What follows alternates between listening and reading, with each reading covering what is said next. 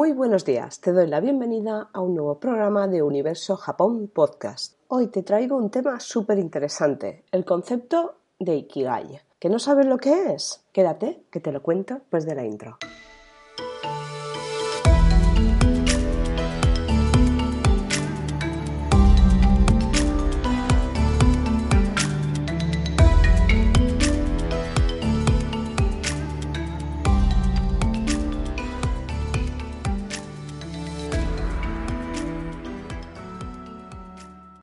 De nuevo. Hoy tenemos este tema que vamos, es interesantísimo cuanto menos. Pero antes de nada, recordarte que me puedes encontrar en la web universojapon.com que voy poniéndome al día después del gripazo que cogí hace unas semanas y que poco a poco tendrás tanto los diseños que te prometí disponibles, un futuro sorteo que no me he olvidado y la newsletter para que te pongas al día en cultura japonesa de manera panel. Ya sabes que si te suscribes, tan pronto como tenga preparado el ebook con unas curiosidades muy curiosas, va la redundancia, sobre temas japoneses, te lo enviaré directamente a tu buzón de correo electrónico. De momento, pues bueno, pues puedes disfrutar de todo lo que te tengo que compartir contigo en la newsletter semanal.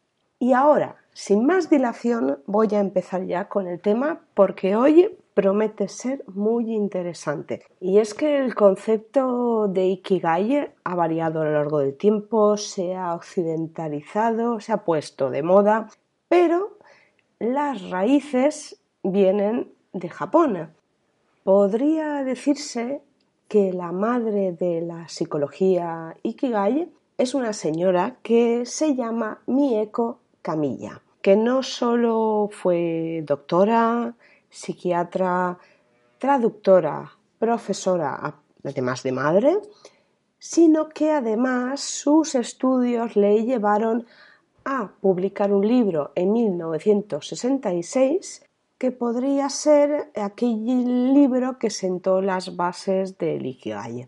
Este libro se llama Ikigai Nisuite como ya te he dicho, está publicado en 1966.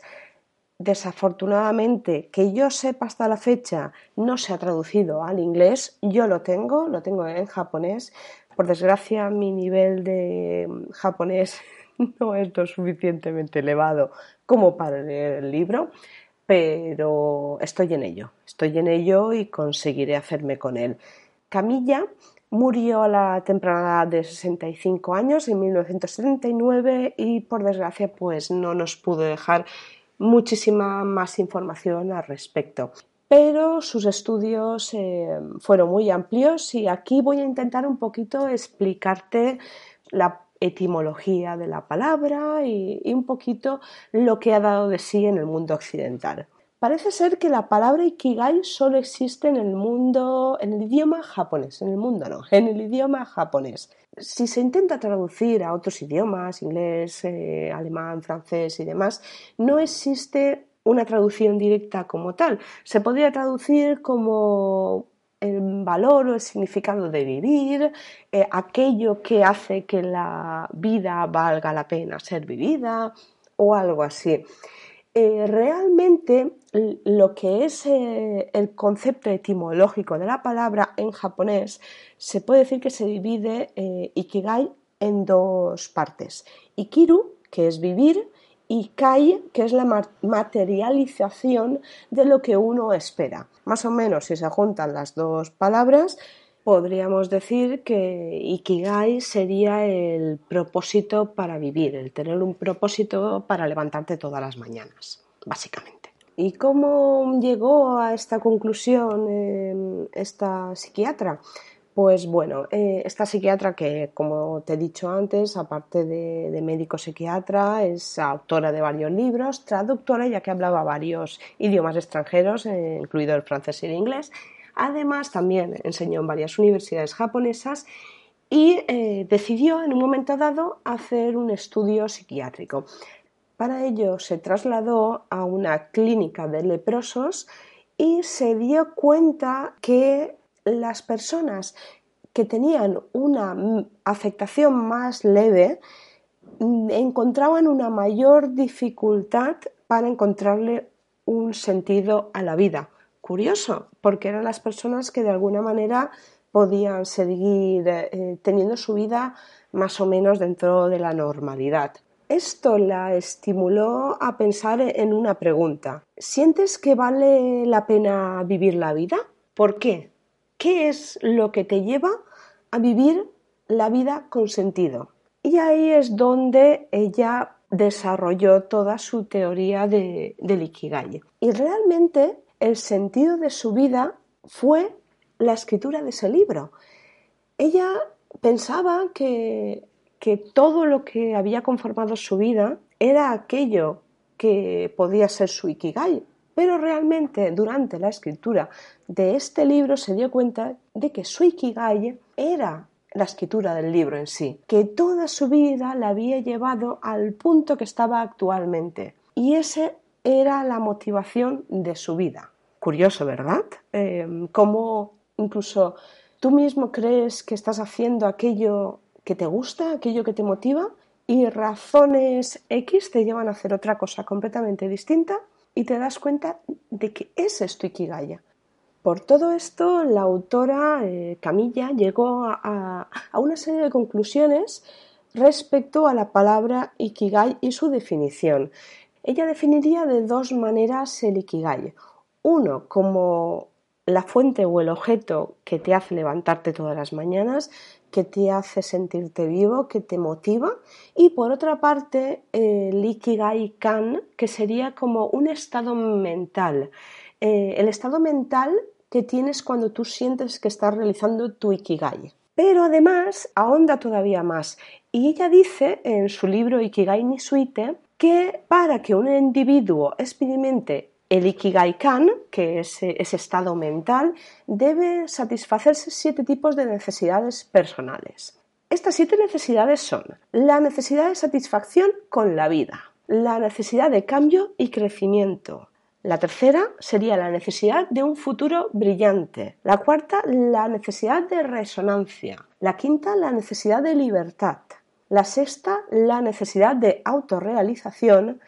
Y como última y séptima, la necesidad de significado y valor. También Camilla en su libro nos dice que estas necesidades variarán de una persona a otra y que incluso eh, realmente no deben de darse estas siete necesidades, sino que puede ser una combinación de unas cuantas, no necesariamente todas, y que variará esa combinación dependiendo de cada persona, de sus deseos, de sus anhelos y bueno, un poco pues de la personalidad de, cada cual, ¿no? Lo que sí recalca es que cada vez es más difícil detectar ese Ikigai, cada vez es más difícil definirlo.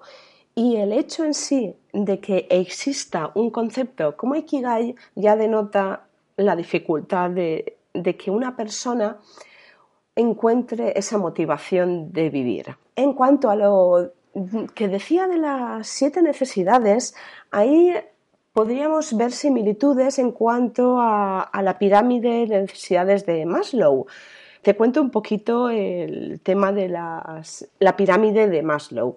En la pirámide de Maslow hay cinco, niveles. Bueno, pues en la parte más baja se encuentra la de necesidades fisiológicas, continuando hacia arriba con la de seguridad, las sociales, la de estima y reconocimiento y como último la de autorrealización. Maslow nos dice que si inicialmente tenemos las primeras necesidades cubiertas, los primeros niveles, poco a poco como se vayan cubriendo esos niveles, iremos alcanzando los siguientes o de alguna manera tenemos que tener cubiertos los niveles más básicos para poder desarrollar niveles y necesidades más elevadas. Si las primeras no están cubiertas, obviamente no podemos acceder a las más altas, a la de estima y reconocimiento o a la de autorrealización. Yéndonos ya a la parte más occidental de esta teoría del Ikigai, se ha intentado un poco racionalizar todo esto y hacerlo de una manera esquemática. Te voy a dejar eh, el esquema un poco de la explicación de lo que te voy a contar. para que lo veas de una manera más gráfica. Se puede decir que el Ikigai sería una combinación de aquello que amas, aquello que sabes hacer bien, en aquello que eres bueno, vamos. Luego, aquello que crees que el mundo necesita de ti. Y por otra parte, aquello por lo que pueden pagarte. Todo esto, si lo pones en círculos, la unión central de los cuatro círculos, aquello que amas, que además el mundo necesita, además se te da bien y por lo que te van a pagar, ese punto central, esa pequeña parte donde confluyen las cuatro características, sería el Ikigai. Pueden haber diferentes combinaciones entre pues cada cosa, ¿no? Lo que amas y eres bueno, que podría ser una pasión, lo que el mundo necesita y lo que amas, bueno, podría ser una misión, el por lo que te pagan y en lo que eres bueno, pues podría configurar tu, tu profesión. Vamos, que si no confluyen los cuatro elementos, no es tu Ikigai. De hecho, se han hecho encuestas en Japón y, bueno, concretamente tengo los datos de la realizada en 2010 y es en la que se le hizo preguntándoles a, los japoneses si entendían que su ocupación podía ser un sinónimo de Ikigai. Curiosamente, solo el 31% de los nipones entendía que su ocupación coincidía con, con la definición de Ikigai. Es curioso, yo creo que si la hiciéramos ahora todavía sería inferior y ya no en el mundo nipón, en el mundo occidental en general. Además, también nos dice que conocer tu Ikigai como tal mm, no es el alcanzarlo, sino que mm, eso sería un comportamiento pasivo y eso no sería un Ikigai. El Ikigai implica llevar a cabo la acción de realizar tu Ikigai. El propósito es una cosa y la acción sería la materialización de Shikigai. Con lo cual parece algo de, pues eso, una perogullada, pero hay mucha gente que se queda pensando en que quiere hacer esto, lo otro, lo otro. Esto nos ha pasado, a, yo creo que a todos, y nunca lo haces. Con lo cual, por mucho Ikigai que tú creas que sea e, e, ese, esa vocación, si no la realizas, no existe. Es algo obvio, pero es así. Bueno, en el mundo occidental se han editado bastantes libros acerca del Ikigai. A mí me ha llamado mucho la atención el de Héctor García, de apodo Kirai, y el de Francesc Miralles. Te dejaré en la cajita de descripción más datos al respecto. Ellos publicaron un libro que se llama Ikigai también, y eh, en él no solo nos, bueno, nos dicen más o menos y nos eh, definen el concepto de Ikigai, como te he explicado antes, eh, te muestran ese esquema que te explicaba, donde confluyen esos cuatro elementos y en el centro estaría el Ikigai, sino que además esos estudios del Ikigai y todo lo relacionado a un mayor bienestar, a una, a una mayor esperanza de vida, quizá, lo llevarán a cabo en Okinawa. Ellos definen el concepto de Ikigai como un concepto japonés que se podría traducir como la felicidad de estar siempre ocupado. Ellos eh, estudiaron, como te he dicho, el concepto de, Ikigai y, lo relacionaron con la longevidad de los japoneses. De hecho, bueno, se fueron a estudiar esto a Okinawa. Concretamente, la observación se hizo in situ en Ogimi. Eh, Ogimi mm, es una aldea de poco más de 3.000 habitantes en Okinawa y además se les llama a, esa aldea la aldea de los centenarios. Como te he dicho, siendo una aldea de no más de 3.000 personas, tiene la tasa de centenarios más alta del mundo. Además es que esta zona de Okinawa se la llama zona azul, que es como se define a las zonas con una tasa de centenarios elevada ellos eh, observaron que además del concepto de, estar siempre ocupado, de la felicidad de estar siempre ocupado, como definición de Ikigai, ellos se dieron cuenta que en ese lugar los más ancianos tenían un sentimiento de pertenencia a la comunidad muy grande. Según eh, los japoneses, eh, todo el mundo tiene un Ikigai y el Ikigai está contenido y, eh, escondido en nuestro interior. Por eso eh, el concepto de jubilación como tal no existe en Japón. Eh, de hecho, hay mucha gente que sigue trabajando durante toda su vida porque realmente le gusta, vamos, bueno, toda su vida, mientras su salud se lo permite, ¿no? Se lo permita, pero no llega a retirarse jamás. Algunos sí que es verdad que por necesidad, pero otros realmente porque les gusta lo que hacen. Con lo cual esa palabra como tal jubilación se puede decir que no existe en el mundo japonés. Y además lo que descubrieron en Okinawa es que pueden, son capaces de vivir durante más años y son capaces de hacerlo sin sufrir tantas enfermedades o sufriendo muchas menos enfermedades que en otras partes del mundo. Y el Ikigai, ese sentido de la vida, hace, es una parte importante por la que eh, la gente de Okinawa aumenta su longevidad. Además de, este concepto de Ikigai, también se relaciona mucho el concepto de Moai. El concepto de Moai es como una comunidad.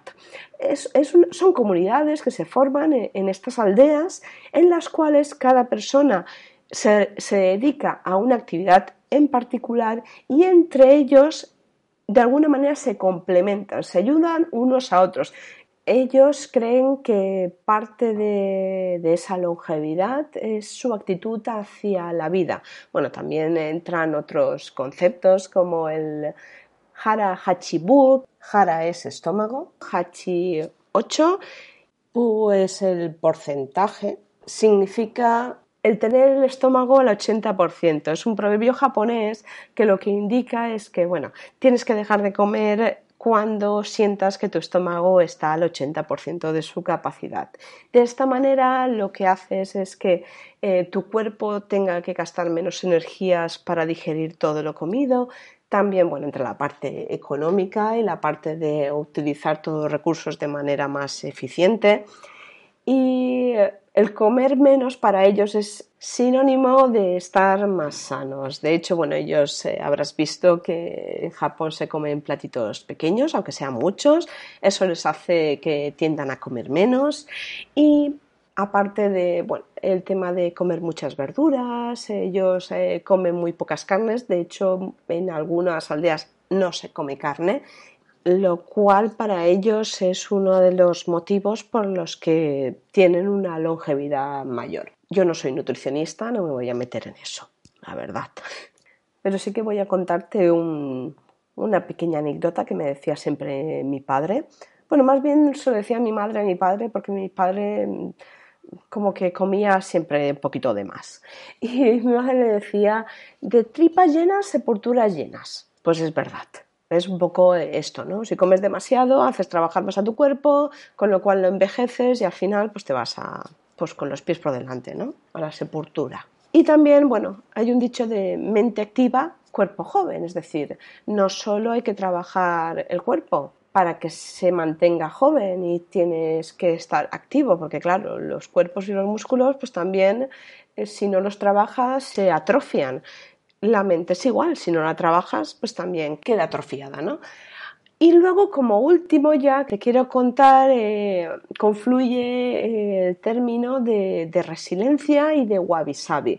La resiliencia, como bien sabes, es la capacidad de, mm, cuando te sucede algo malo, de recuperarte y volver otra vez a empezar o retomar donde lo dejaste vamos, que, todo aquello que te haya pasado no sirva más que para darte el impulso para continuar, que no, que no pueda contigo.